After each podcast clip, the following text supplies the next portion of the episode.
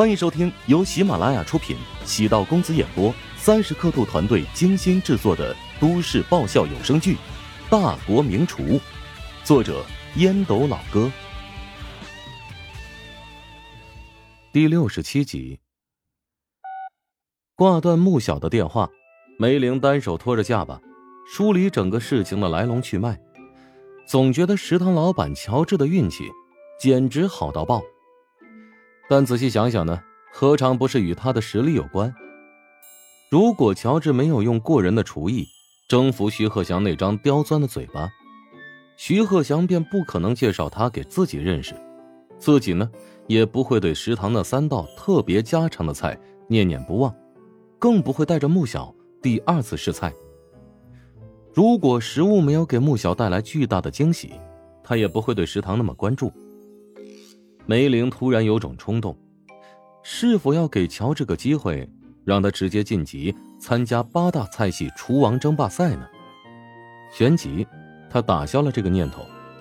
是，乔治虽然厨艺不错，但厨王争霸赛的选手每一个都是身经百战，师出名门。他的名气还是太小，如果作为主办方之一力推一个新人，不仅会引起争议。而且还会给乔治带来巨大的压力。如果乔治的确有实力，想必应该能够拿到怀香集团的名额，不需要自己直接给他晋级卡。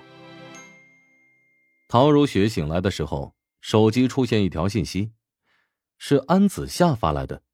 安子夏呢，是陶如雪为数不多的朋友。安子夏结交的朋友比较多，因此有什么八卦。立刻便传到了他的耳朵里了。你知道吗？韩冰昨晚在医院被抓了。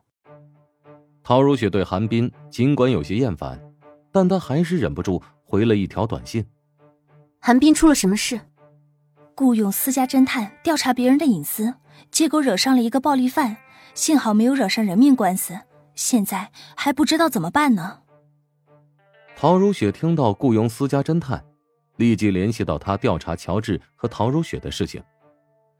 陶如雪对韩冰做出这么猥琐的勾当，深以为不耻，所以他现在被抓，反而有种活该的庆幸感。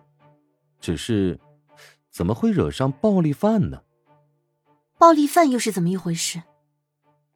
那个暴力犯嗜赌如命，将自己的妻子打伤囚禁，甚至还讹诈妻子的侄女，试图索要三十五万。现在韩冰很麻烦，涉及到经济问题。陶如雪陷入沉默，没想到乔治遭遇的问题竟然是韩冰暗中指使，他心中涌起一股内疚。难怪陶如霜曾说自己选情人的眼光太差，谁能想到韩冰竟然是这样卑鄙无耻的小人呢？陶如雪松了口气。总而言之啊，事情现在真相大白了。周冲来到食堂的时候被吓了一跳。原本他以为受到昨天晚上新闻的影响，今天肯定会门可罗雀，没想到已经排了很长的队伍。什么情况啊？昨天出那么大的新闻，怎么人反而多了？昨天穆小在微博上推荐咱们的食堂了。穆穆小，你说的那个演宫斗戏特别厉害的？是啊。现在全华夏的网民都好奇，咱们食堂究竟是什么来头呢？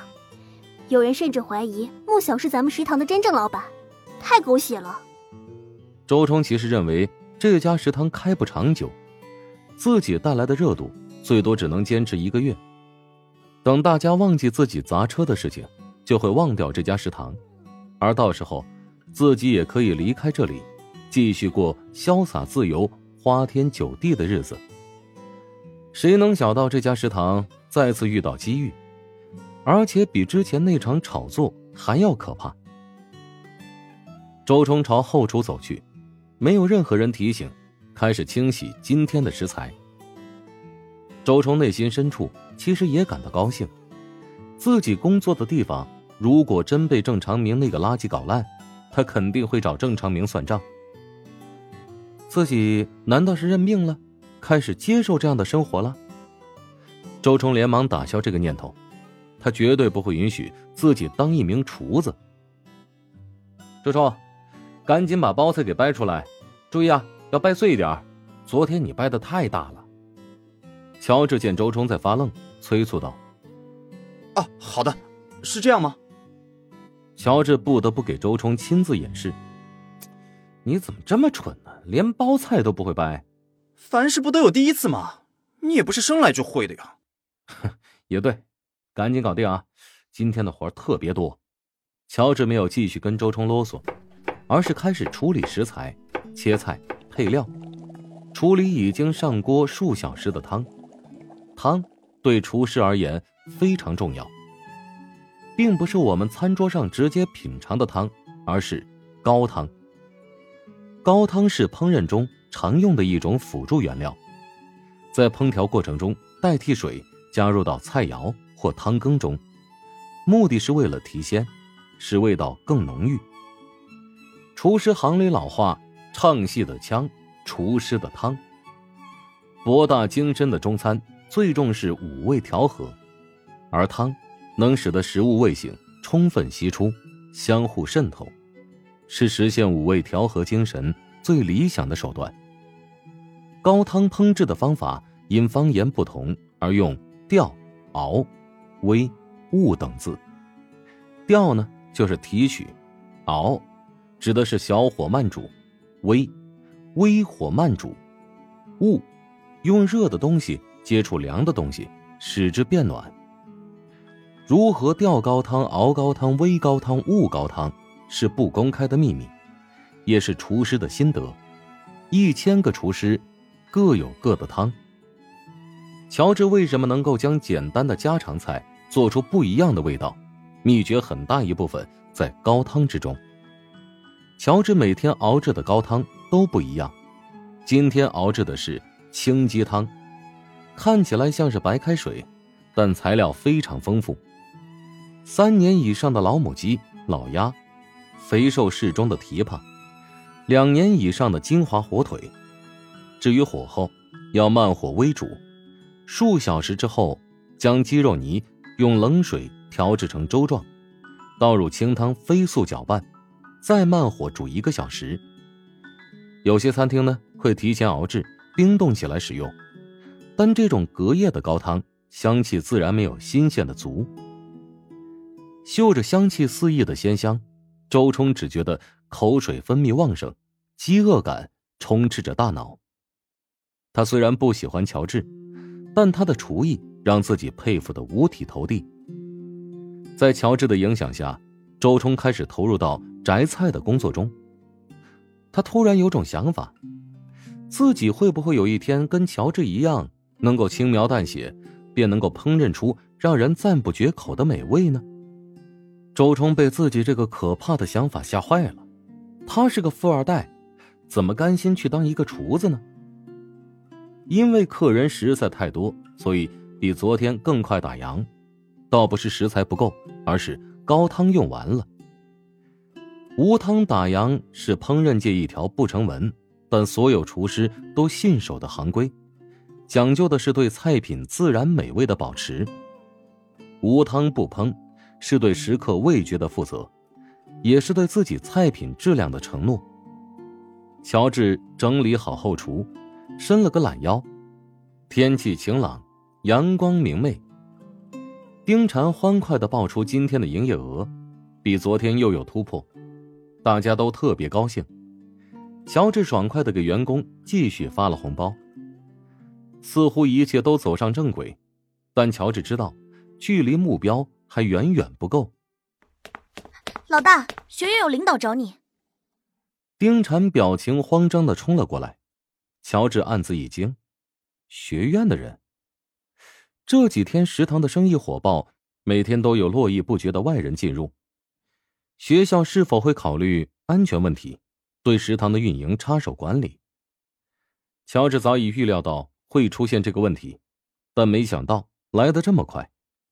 乔治远远看到四人站在食堂大厅，深吸口气，迎面走了过去。看到乔治，几个学院领导都有点意外，没想到他会这么年轻，看上去身材精瘦，充满朝气，跟学生没有太大差别。为首之人是学院分管行政后勤的副院长罗周，其余几人都是分管后勤的主要负责人。丁禅也认不全，只帮着介绍罗周，将四人请入办公区。等众人入座之后，罗周沉声道。虽然第二食堂名义上可以对外开放，但现在完全本末倒置。我们接到投诉，每天进校的外来人太多了，想调查清楚情况。我看不是调查问题，而是宣布某个决定吧。从明天开始，学校不对外开放，所以你的第二食堂只能对学生供应饭菜。如果这样的话，会严重影响到食堂的生意。食堂现在之所以利润丰厚，是因为点菜的价格比较高，通过足够的曝光度，吸引大量社会人员来消费。现在如果从学校门禁就卡住流量，岂不是直接就断掉来源？之前允许第二食堂对外营业，是因为名气不够响亮，每天外来的顾客屈指可数，还是以本院的学生为主。罗周喝了口茶。无奈的感慨道：“请考虑学院实际管理问题。现在每天都有近千人进出，保安也就两人，登记进出人员就是一项很浩大的工程。”罗院长，我能理解你的难处，我们也没有想到生意会这么火爆。如果觉得保安不够，我愿意设招几名保安，协助学院做好安全工作。坐在罗周旁边的胖子。是总务处主任，名叫徐建秋。他挑眉道：“光招聘保安有用吗？那么多人在学院里进出，如果混入小偷、强盗或者杀人犯，出现了伤害学生的现象，那该如何是好啊？”请你体谅我们的难处，我们想支持你的工作，但现在食堂的经营的确给我们带来了管理的困扰。有问题我们可以协商解决。关于安全问题，我想有很多办法进行解决和规避。我们可以购买身份验证系统，现在呢已经有这种设备，刷一下身份证就可以判断他是否有前科，也不需要保安进行登记。罗周微微一怔，跟徐建秋对视一眼，暗存：这小子还够硬的，不容易说服呀。乔治笑着说。有句俗话，断人钱财者如杀人父母。罗院长，你们现在的行为严重影响到我的生计，我可以按照你们的要求改进完善，但是千万不要一棍子打死。怎么，你还想动手不成？丁禅没想到乔治会如此强势。谈判桌上，如果一味退让，只会让对手得寸进尺。乔治摇头道：“我呢，只是提醒你们，不要把人逼急了。别说不让那些外来顾客进入学院，就是取消你食堂的承包权，我们也完全有这个资格。”丁禅手心捏了一把冷汗，无奈的望着乔治。从他的角度来看，乔治没有任何资格跟罗州叫板。乔治说。行了，今天不适合咱们继续往下谈了。等罗周离开，乔治换上衣服，问丁禅：“哎，你知道院长办公室在哪儿吗？”“知道。”“你这是做什么？”“想要解决学院设置的障碍，必须从源头解决。我想跟你们院长见一面，好好谈谈我的想法。”丁禅见乔治眼中闪烁着坚定的目光，突然觉得所有的压力。都慢慢消失，他完全信任乔治。乔治在拜访院长之前，又到厨房里捣鼓了一阵高高的院墙布满绿色的爬山虎，生而艰难，经常会遇到各种各样的难题。当觉得没有办法更进一步时，硬着头皮往前走，往往会有新的转机。乔治现在的赌注全部压在食堂上。他绝对不允许让自己失败，光是喊口号不行，只有付诸行动正是困难，才能找到解决问题的办法。来到大楼四层，乔治敲了敲院长办公室的门，里面喊了一声：“请进。”乔治推门而入。梁德才是四十多岁的年纪，穿着西装外套，里面是蓝色的羊毛衣，看上去很老成。梁德才脱了脱眼镜架，奇怪的望着眼前的青年，手里拿着保温罐，不由分说开始倒汤。你是？啊，我是第二食堂现在的承包人，一直没有见过你，特地前来拜访。梁德才哭笑不得，特地来找自己办事的人不少，但鲜少有像乔治这样带着保温罐前来的。梁德才听下面人汇报过，第二食堂开业之后存在的问题，每天都有大量的外来人员进入校园，就是为了到食堂用餐。梁德才忍不住感叹：“现在啊，这个时代很奇怪呀，一个食堂而已，至于吸引这么多人来排队吗？”啊，你的情况呢？我大致了解了。学院对安全必须要抓得严，如果出了事情，我作为院长肯定是第一负责人。梁院长，先喝了这碗羊肚菌鸭汤，咱们再谈事。梁德才仔细打量乔治。这年轻人做事还真够另类。哎呀，我不饿啊，喝汤就免了吧。乔治也没有继续催促他喝汤，有点自言自语的说道：“梁院长，您对咱们学院很了解吗？”“呃，我在学院工作近二十年，算是非常了解了。”“不，您并不了解。”“啊？您肯定没关注过这几天琼金职业技术学院。”在网络上受到多少关注？我知道，因为食堂的缘故，现在很多人都在关注着学院，但这也因此给学院带来了很多的麻烦。因为受到太多关注而选择降低自己的热度吗？我可是打听过呀，这几年学院招人规模一直在萎缩，其他竞争学校都在想方设法的做广告打响名气，现在咱们学院突然爆火。哎，你却要反其道而行之，实在是匪夷所思啊！梁德才表情凝重的望着乔治，因为他的话说到了自己的心坎里。每年学院在招生季，宣传投入足有上百万，但这几年伴随着本科扩招，专科学校的生源在不断削减。那现在的时代呢，事情变化很快的，往往一夜之间。会发生很多变化。现在，琼金职业技术学院正遭遇史无前例的发展机会。哈哈，小伙子，你吹牛的本事挺高明嘛。不知道您关注今天的头条新闻没有？著名女明星穆晓给咱们食堂在微博上做了置顶推荐，因为食堂的存在，穆晓都愿意来这里打卡。乔治见梁德才拧眉沉思，相信以您的智慧，绝对不会因噎废食，放弃让学院持续增加知名度和热度的机会。梁德才不是闭目塞听的人，但他暂时还不知道穆小推荐了自己学院食堂。如果真是如此，那对于学院是天大的好事啊！梁德才选择了沉默。乔治走到门口，转身道。汤是专门为您准备的，别浪费了。本集播讲完毕，感谢您的收听。如果喜欢本书，请订阅并关注主播。喜马拉雅铁三角将为你带来更多精彩内容。